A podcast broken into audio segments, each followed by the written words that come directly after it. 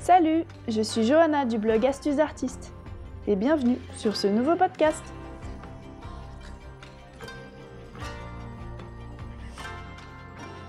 Découvrez dans ce podcast comment, en s'inspirant de concepts du minimalisme, vous parviendrez à booster rapidement votre créativité.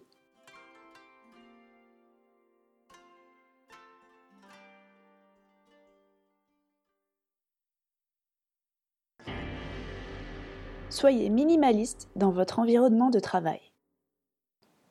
Saviez-vous que votre environnement et les choses qui vous entourent vous affectent et ont une influence sur vous et ce que vous produisez?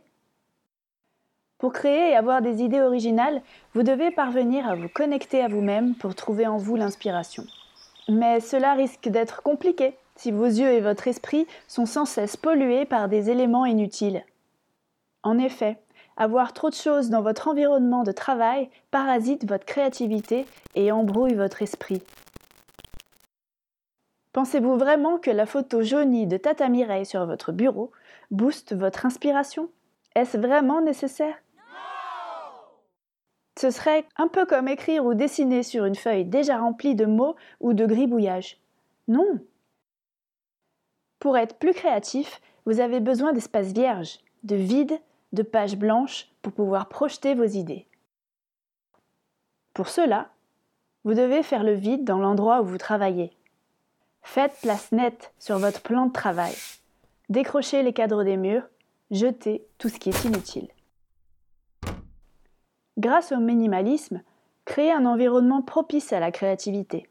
Ainsi, vous aurez enfin la place pour accueillir de nouvelles idées uniques et originales.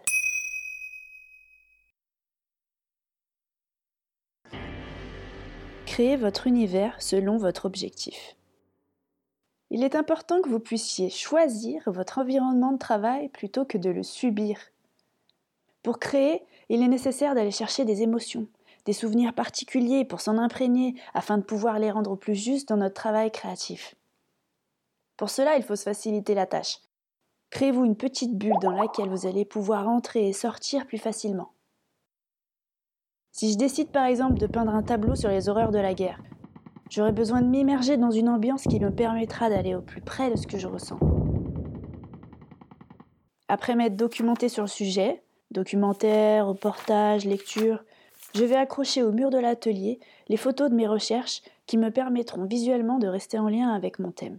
Je vais également préparer une playlist choisie en conséquence, allumerai peut-être une bougie et un peu d'encens, je ferai également en sorte de ne pas être dérangé pendant mon travail. Le fait d'avoir un atelier toujours propre et rangé, et surtout vide, vous permettra de créer votre univers selon votre objectif.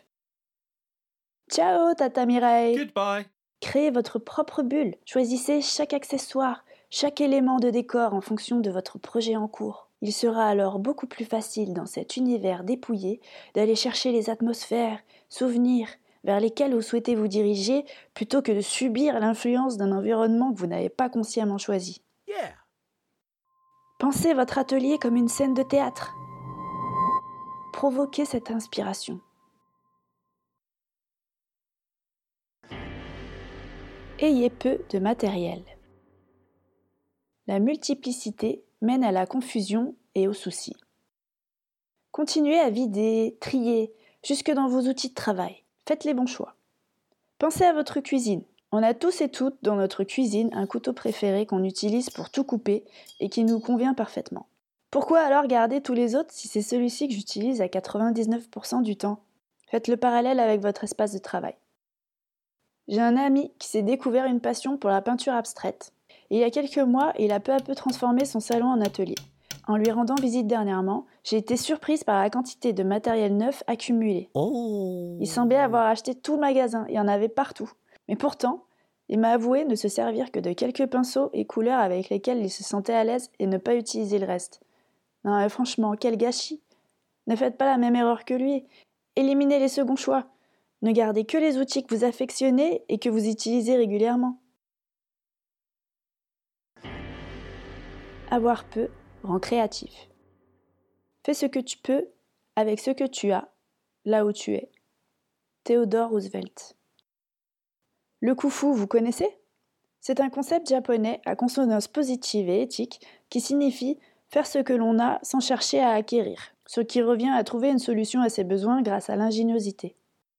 Avoir peur en créatif car cela nous pousse à trouver des solutions à nos problèmes de façon ingénieuse et en nous creusant un peu la tête. Essayez, vous serez surpris du résultat.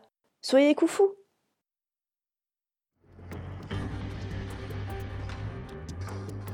Ce podcast vous a plu? Alors retrouvez-moi sur mon blog astucesdartiste.com pour découvrir d'autres podcasts, cours et tutoriels qui vous aideront à progresser dans votre pratique artistique. À bientôt